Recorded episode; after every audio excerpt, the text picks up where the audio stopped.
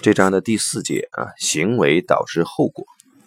有人问海林格，呃，所以你不会因为成千上万的犹太人被送去毒气室而谴责集中营里的看守和官员了？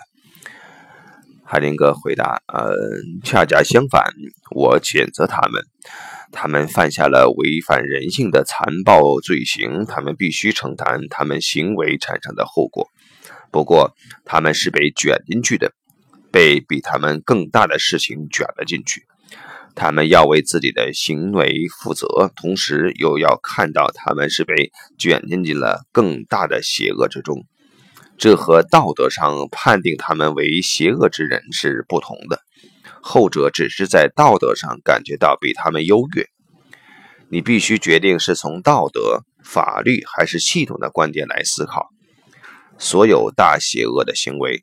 都是那些认为自己在同样情况下比别人好的人做出来的，因为他们在裁定的时候总是觉得自己比其他人好，这样他们也就呃处在邪恶的危险之中了。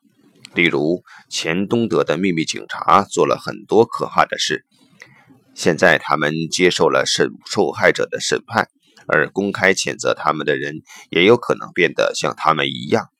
间谍仍在继续活动，仍然是风声鹤唳、草木皆兵。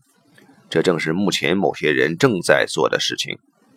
以前的受害者现在变成了作恶者，现在他们认为自己知道什么是更好的，就像当年的秘密警察一样。邪恶的事情一如既往都是这样。自认为道德方面高高在上，好像做起来知道别人如何才算正确。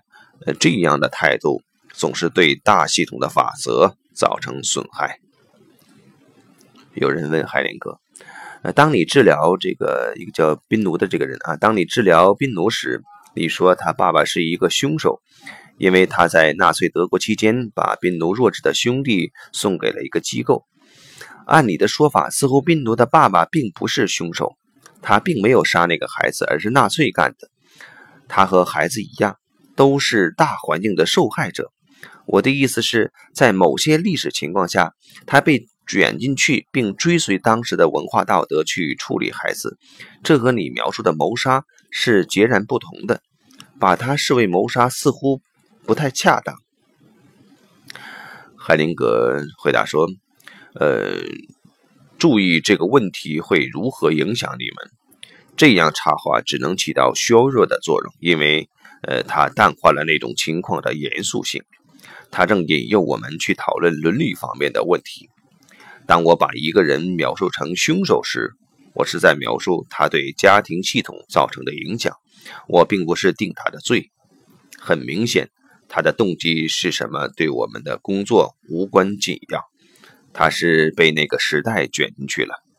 孩子死了，他的死对宾奴有什么影响？才是我们所关心的。这是性命攸关的大事，影响很大。那男孩为了家庭的利益被剥夺了生命，那是巨大的牺牲。这样严重的不公发生以后，家族中另外某个人就会感受到一种一些压力，要为之做出补偿。这也就是宾奴在不知不觉中做的事情。当父亲杀死一个孩子时，即使有种种理由可以减轻自己的罪责，但孩子毕竟还是死了。父亲本人和家庭其他成员必定难以摆脱这个事实及其后果对自己的影响。承认父亲所受的牵连并不能改变后果，但是，呃，如果受害者必须承担牵连的一切后果，而作恶者却逍遥自在，那就太荒谬了。把握人们对自己行为应负的责任和裁决他们的好坏是不同的。好，这章就到这里。